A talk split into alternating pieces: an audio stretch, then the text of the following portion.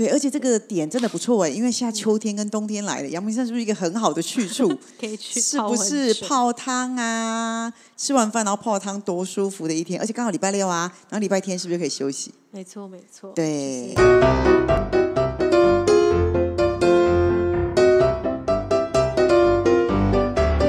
Hello，大家好，我是 Grace，Hello，大家好，我是玉轩，欢迎大家来到我们的艺术开天窗，带你环游世界艺术村你。看我今天是不是记得了？有，继上次开场 slogan 之后，老师真是记得非常清楚。对对对，来来，我们今天呢，玉轩要带我们去一个台湾非常美丽的地方。哦，这个也很特别。我找到的时候，呃玉轩传给我的时候，哎，我上去查了一下，我说哇，我们以前还蛮常去这个地方，但从来不知道这里有这样的艺术圣殿。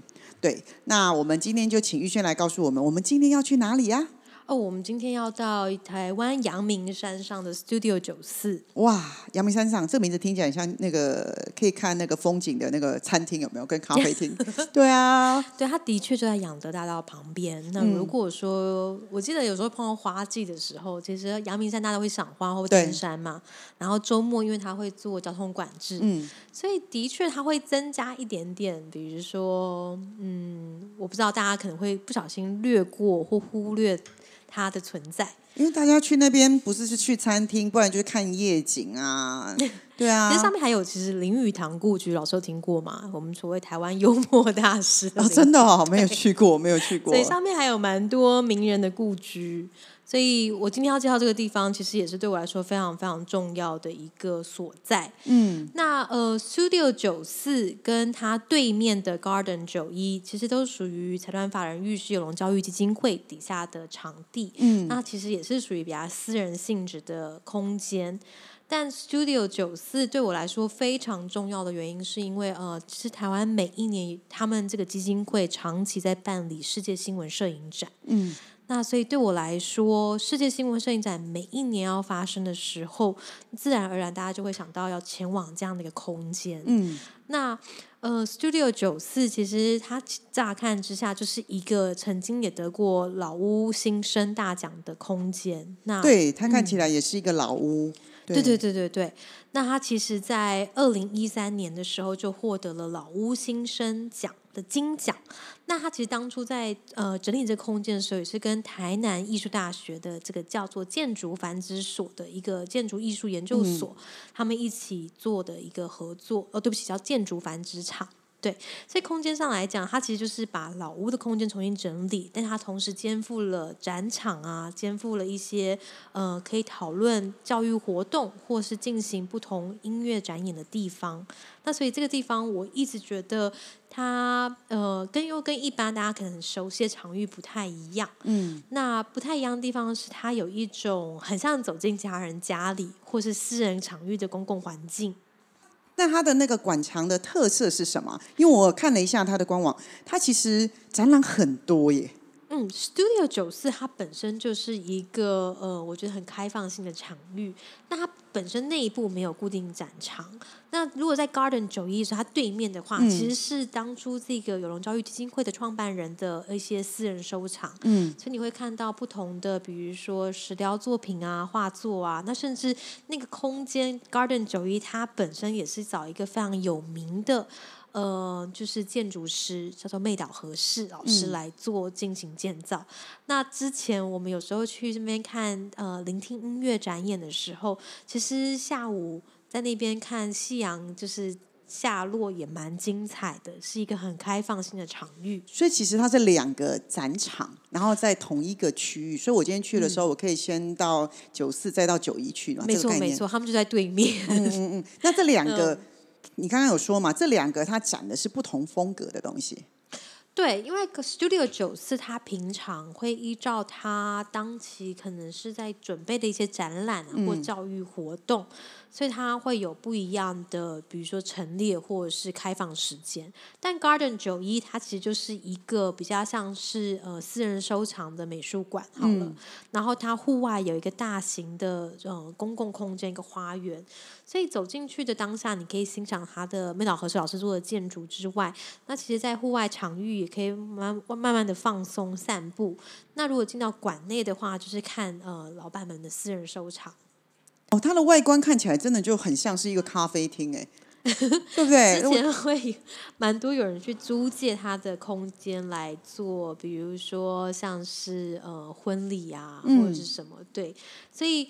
呃，我觉得它就是真的很精彩一个空间啦。如果你要把它想成咖啡厅的话，他们也是有提供一些咖啡的呃小点啊，或者是不定期。就我知道它的方营业方式比较不是走商业属性的走向，而且它的那种展览的风格跟那个建筑比较不像是那种美术馆很漂亮那个 building 啊，它这个而且外面有很多那个马克拼贴，我觉得很漂亮哎，很可爱。今天讲的是 Garden 九一还是四六九四？这个九四九四，先确认一下。九四，对我觉得九四。它看起来真的就是一个，就很像是一个在山里面的一个小小的房子。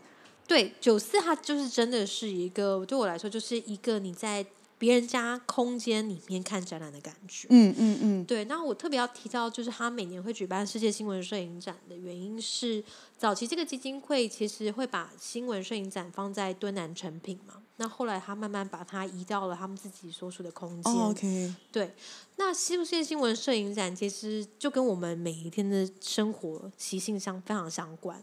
我所谓习性相关的是，在于说它会集结了前一年度全世界不管是主流媒体，或是呃所谓主流媒体之外媒体们所报道的各种事项，嗯，然后去进行很多相关的介绍。那其实不管是我们很熟悉的新闻摄影的题目之外，它另外还有包含了比如说呃很多突发事件或是长期追踪的一些新闻主题。然后他会用一个由荷兰就是摄影协会们举办的这个世界摄影摄影展的比赛，然后在世界上面巡回，所以这是一个台湾长期跟荷兰摄影师举办的世界新闻摄影展比赛长期合作的一个单位的机会。对他好像从很早以前，二零零四年就开始了，对，一路到今年。然后他用今年的话，呃，我不太确定节目播出的时候，这个展览我印象中可能因为他在十一月十二号就会结束。所以，也许我们十一月预计播放的话，嗯，大家还有大概将近可能两个礼拜、一个礼拜左右的时间可以去看。嗯，对对对，而且他的照片不是那个几乎是全球的都有，哎，对，因为他就是跟呃所谓国外的基金会合作，然后把它引进来，但是这个基金会是对外全球性的收件。然后它会依照，比如说，你会看到区块其实蛮大，从我们熟悉的东南亚，我们这太平洋洲到欧洲、亚洲、非洲、南美洲、北美洲、中美洲都有。嗯，对。所以这个展览其实算起来也是算是他们家的独家吧？对，因为其实我自己曾经在芬兰代理过，应该算是经济过这个展览。然后其实你会知道，说要处理像这样的大型展览的话，要跨国性的合作之外，我觉得 Studio 九。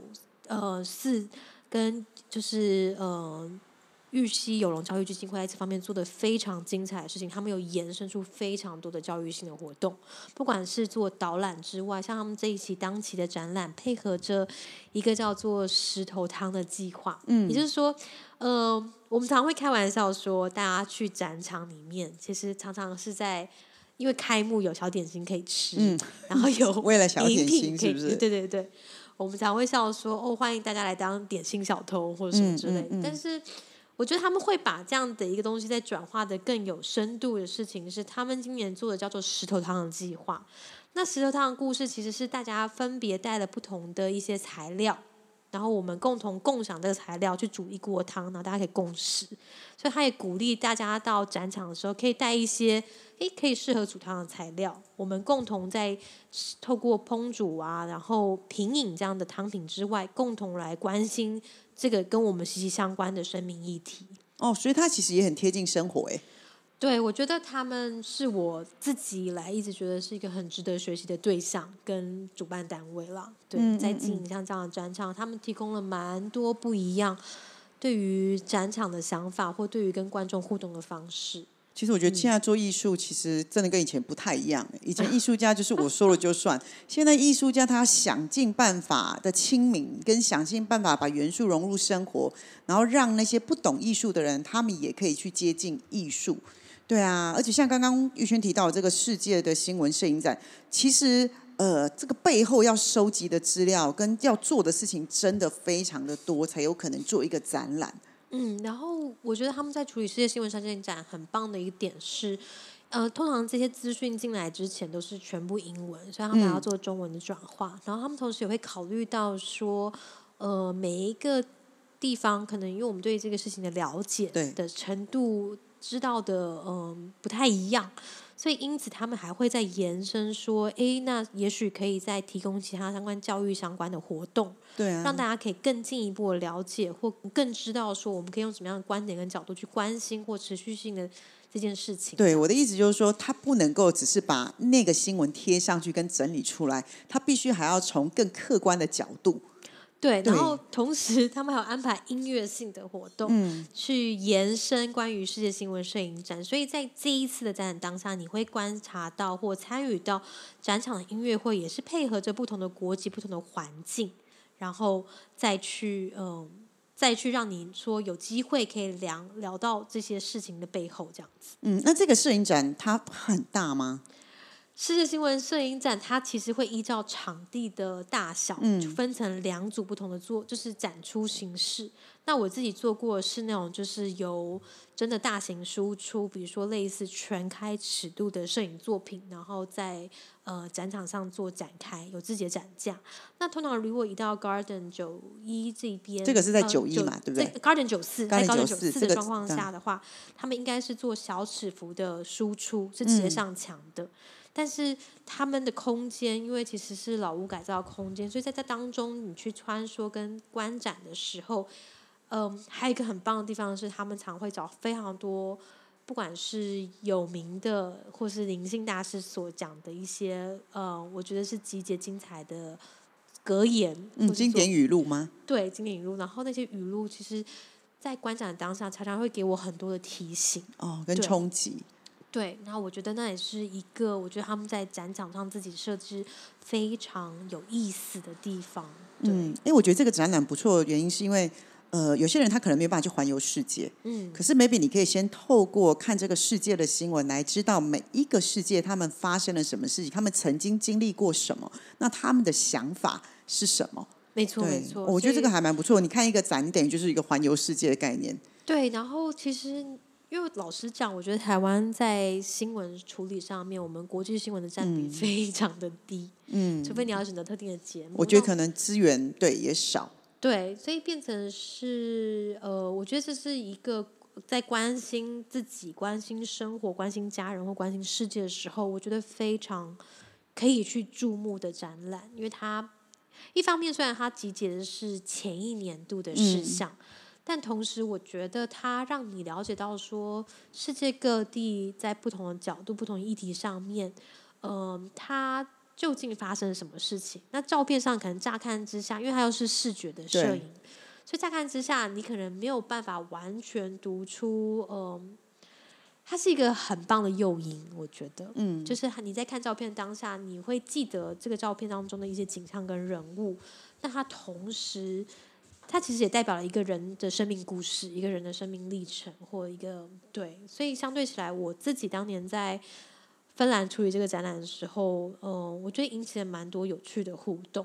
对，而且其实他们在介绍的时候，我还蛮喜欢他们讲的话。他们说，世界新闻的摄影展并非单纯谈论摄影，还有世界新闻的展览。他觉得是一种教材，他希望我们能够观看自己跟世界的关系，并且去反思人性跟生命。对我觉得，嗯，他们要讲这个其实是。嗯，真的是很棒的事情哎！其实我们透过眼睛，我们然后能够看见全世界。透过眼睛，然后到我们的脑袋瓜去思考，然后回到我们的心去去思考，我们跟这个世界的关系到底是什么？不然，其实有很多人他可能一辈子不出国，甚至有些人他可能觉得他永远都活在自己的世界里面，他不知道世界发生什么事情。有些时候，我们想要变得更好，我们好像必须走出去。嗯，我觉得。对，就是或者是说，呃，我觉得很珍贵的事情是，就是我们会有个开放的心胸，嗯，无论是走出去也好，或者是无论是我们在接受任何讯息的时候，其实我们愿意稍微敞开一点点，给自己一点弹性，给对方一定的弹性的那种可能性。我觉得这就是艺术最棒的地方，因为有些东西太硬了，我们没有办法直接。讲出来，因为那种感觉会像在谈判桌上谈判。可是透过艺术这个柔软的东西，有没有？我们去观看这个世界，不论它可能是一件不是一件愉快的新闻，对，可是我们却会透过艺术的时候，我们去看的时候，我们会用一个更柔软的心去看，然后去接受很多生命要带给我们的意义。嗯，对，因为如果直接讲，有时候很多人会引起一些。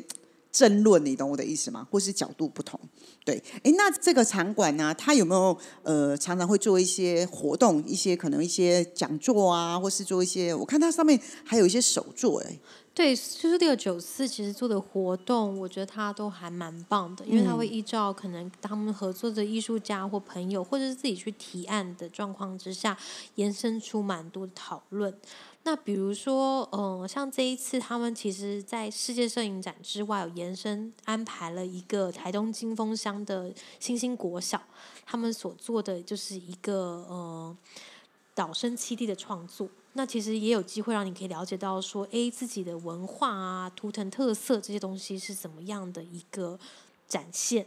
那除此之外呢，他们也定不定期会办一些讲座，所以大家可以看去看看他在比如说官网上啊，甚至是呃脸书粉丝页上面的一些分享。那我自己曾经参加过的，还有包含蛮多不同音乐的，比如说我在上面听过，嗯，所谓。韩，我们说韩国的音乐非常有 K-pop 非常流行，可是你有听过韩国的古乐器吗？嗯，或者是呃，比如说我们我自己曾经参加过的，还有像是一些呃，比如说像就是版画工作坊的一些延伸跟思考，像这样的一个活动。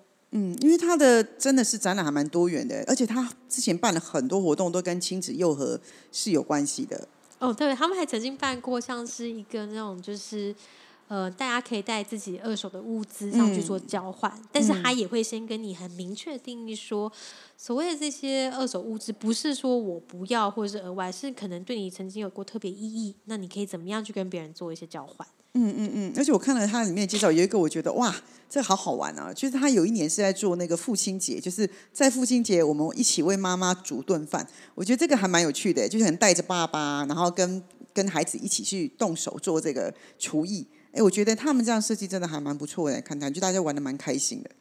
对，所以我觉得。这是一个在台湾蛮独特的经营空间啊，跟方式。那也很希望就是呃，大家可以有机会真的上山去看看，不管是展览也好，或者是给自己一段在赏花、赏家时间爬山之外的一个休息的定点。嗯，那它有机会让你去开启你很多不一样的感官可能。嗯，那它开放的时间呢？它的费用是很高吗？它是不。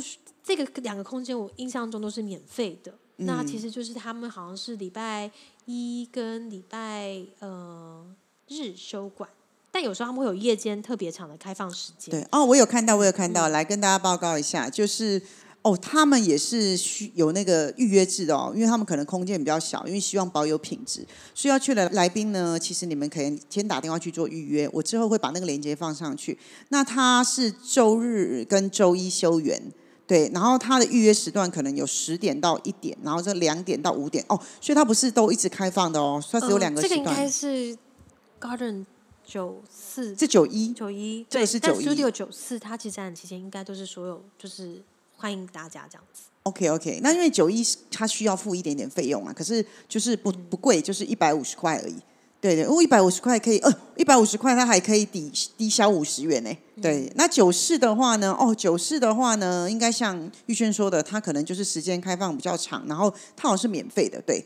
对，所以两个空间，大家可能可以先思考到说，你要去看的是九一还是九四？啊，去到那边当然是两个都要看呐。我去到那个地方，它就在对面啊。对啊，当然是两个多地方，因为你如果玉轩你自己去逛，它。两个地方一起逛完，大概需要花多少时间？半天嘛？你就可以安排个半天呢。然后如果说，因为它其实没有限制你，就是一定要几点离开。当然休园的时候自然就会离开。那有些人会在呃这两个空间找一个安静的位置，给自己一点时间，好好消化一下。其实，嗯，其实其实大概就是一天的嘛。你其实可以早上起床嘛，然后大概十一点多上去，有没有？然后参观完之后，下午你就去阳明山玩啊。对，所以或者是去泡汤嘛，或者是去那里吃饭，有没有？对啊，对啊所以大家可以就是就近安排，但是就是交通上面你要考量一下啦，因为还有那个公车的时间。嗯如果你是搭公车对啦的，话一般的人可能就是周六或者是平日啦。对对，哦，我觉得还不错啊。对他应该不会很难找了吼。不会不会，但就是呃，你要记得在比如说，如果你是搭公车上山的话，我每次都记得是林语堂的前一站，但是我应该是有一个专有的名字。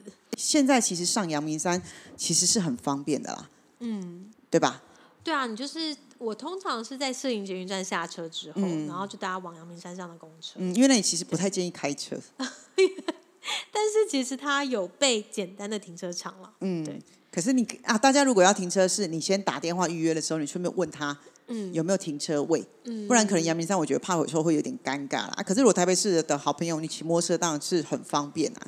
对，对啊对啊我觉得其实还蛮蛮不错的。然后每一年我都会从这个基金会跟这个展场上学到新的东西，嗯，所以我觉得对于艺文伙伴来讲，也是一个很值得借鉴的单位。对，而且这个点真的不错哎，因为现在秋天跟冬天来了，阳明山是不是一个很好的去处？可以去是不是泡汤啊？吃完饭然后泡汤多舒服的一天，而且刚好礼拜六啊，然后礼拜天是不是可以休息？没错没错，对推荐给大家。对，哇，这个我很有兴趣，这个我很有兴趣，但我要平日去。看老师下次从展场当中回来之后的心得分享。对对对，我每次都等玉轩只要讲完，然后如果是国内的话，讲完之后我就很像收集贴纸一样。这个点不错，但我一定会平日去，因为平日去我比较喜欢比较悠闲的感觉，而且平日开车其实也比较方便。嗯，对啊，对啊，对对，哦，这个不错，我收集起来，等我去完之后呢，再来跟大家回馈。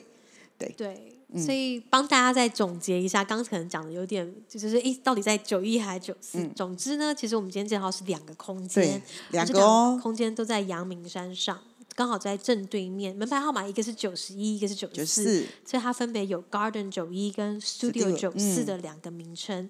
那 Garden 九一它其实是比较像是一个私人美术馆、博物馆的形式，然后它有个大的花园，所以前面是就是有 Garden。Studio 九四，你可以把它想象成是一个老屋再造的空间。那它同时也有安排展场跟工作坊的性质，然后不定期都会举办活动。可是 Garden 九一会需要收小额的门票，嗯，那 Studio 九四在展览开放期间内，大家可以观察，就是除了礼拜一、礼拜天收馆之外，它就是都会。就是平日都会开放这样子，然后是个免费参观的空间。那目前有一档非常精彩的展览，叫做世界新闻摄影展。那摄影展的议题其实关乎于你跟我，跟我们生命中的每一个人。对，然后在世界当中发生的任何大小的事情，所以也欢迎大家真的有把握时间，可以上山走走，上山看看。嗯，对，我们听完之后就要赶快去哦，因为听完之后大概还有一个礼拜左右的时间让大家去走走。对，好，我们非常谢谢玉轩今天为我们带来这么精彩的展场。